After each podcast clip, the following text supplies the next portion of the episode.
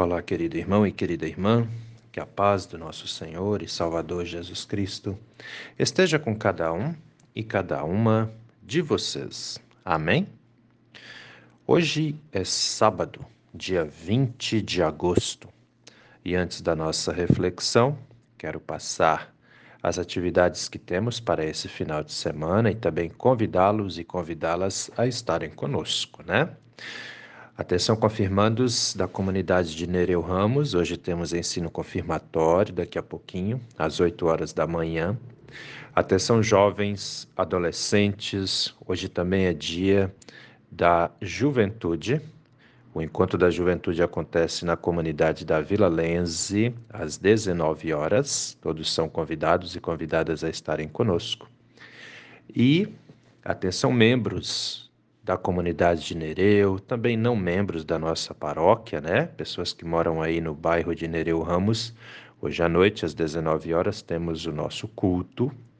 E amanhã, às oito e meia da manhã, na comunidade da Vila Lenze, atenção, pessoal que mora no bairro Vila Lenze, membros e não membros também, todos são convidados a participarem, a estarem junto conosco, celebrando o culto ao Senhor nosso Deus amanhã, às oito e meia da manhã, na comunidade da Vila Lense, que é a sede da nossa paróquia Apóstolo Paulo, e hoje, às sete horas da noite, na comunidade de Bom Jesus. Venham, vamos celebrar culto ao Senhor nosso Deus. Amém? Sendo assim, vamos meditar na palavra. As palavras das senhas diárias para hoje trazem do Antigo Testamento o livro do profeta Oséias, capítulo 14, versículo 5, onde Deus diz: Serei para o povo de Israel como orvalho, ele florescerá como o lírio. E do Novo Testamento, as senhas diárias trazem para hoje Evangelho de João, capítulo 15, versículo 5, onde Jesus diz: Eu sou a videira, vocês são os ramos. Quem permanece em mim e eu nele, esse dá muito fruto, porque sem mim vocês não podem fazer nada. Querido irmão e querida irmã que me ouve nesse dia, alguma vez na sua vida você já ouviu falar nas promessas de Deus? Você tem conhecimento disso? Você sabia que Deus faz promessas a nós, os crentes, as pessoas que acreditam nele, as pessoas que seguem ele?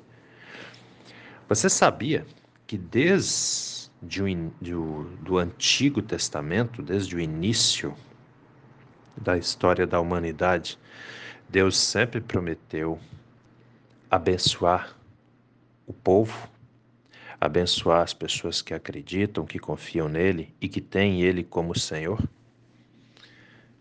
E ainda mais, você sabia que Deus não volta atrás se ele prometeu que faz?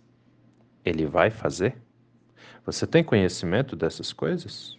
Já ouviu falar nas promessas de Deus? Sabia que ele promete coisas boas para nós? Aí de repente você vai perguntar, mas pastor Gil, o que que Deus promete exatamente? Deus promete bênçãos, prosperidade, alegria. E como se não bastasse isso em nossa vida aqui na terra, ele também promete a salvação. Quando Deus criou o ser humano, acredito que vocês saibam disso, né? Quem não souber vai saber agora. Quando Deus criou o ser humano, ele não nos criou para que nós vivêssemos enfrentando dificuldades. Ele nos criou para que nós vivêssemos em comunhão com Ele e tivéssemos uma vida, é, como é que eu posso dizer, tranquila, alegre e perfeita.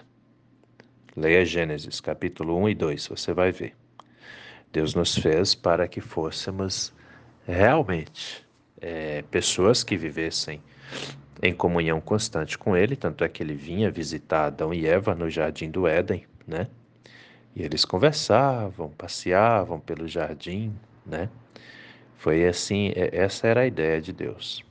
Porém, nós sabemos que o ser humano se corrompeu, né? Se deixou levar pelas tentações e pecou contra Deus e de lá para cá veio toda toda dificuldade, todo o sofrimento que nós seres humanos enfrentamos. Muito bem.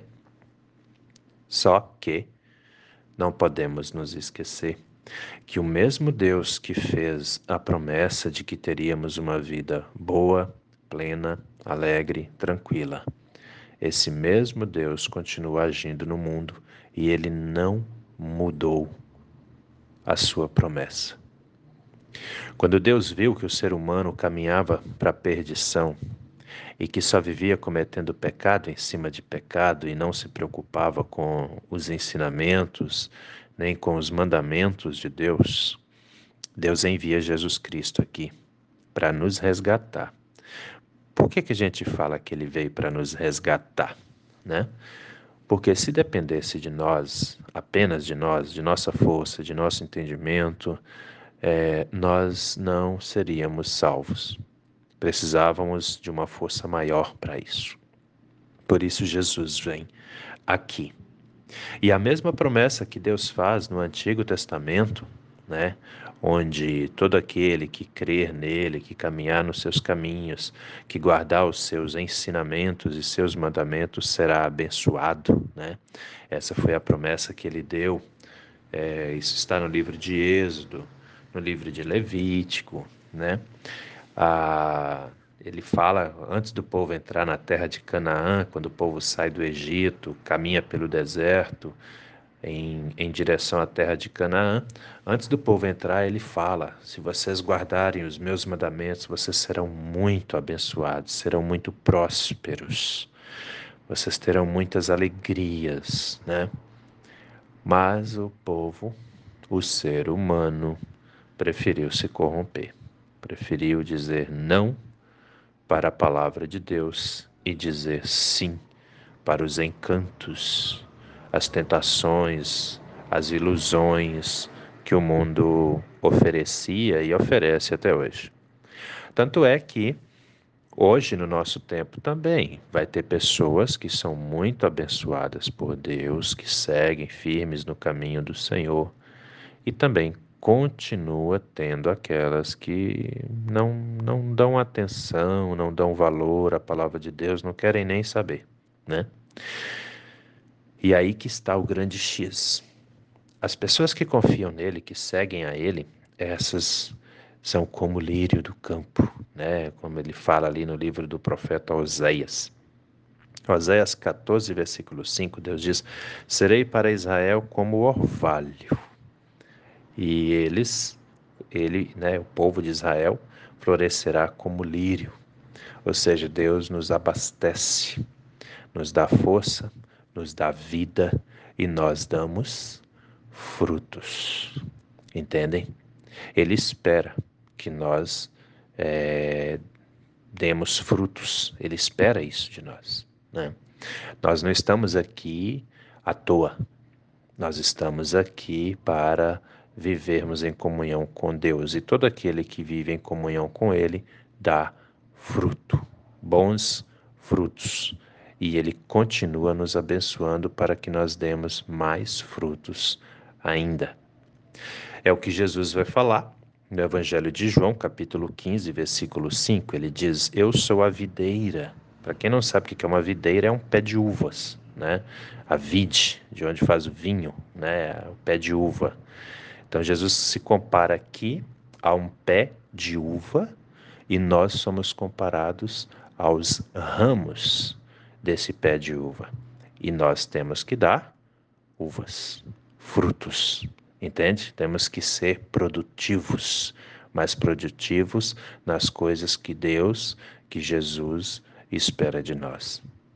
Então Jesus vai dizer: Eu sou a videira, vocês são os ramos. Quem permanece em mim e eu nele, esse dá muito fruto. porque sem mim vocês não podem fazer nada. É interessante que, ainda hoje, ao longo da história da humanidade, ainda existem pessoas que pensam que podem viver sem a presença de Jesus Cristo na vida delas, sem a presença de Deus na vida delas.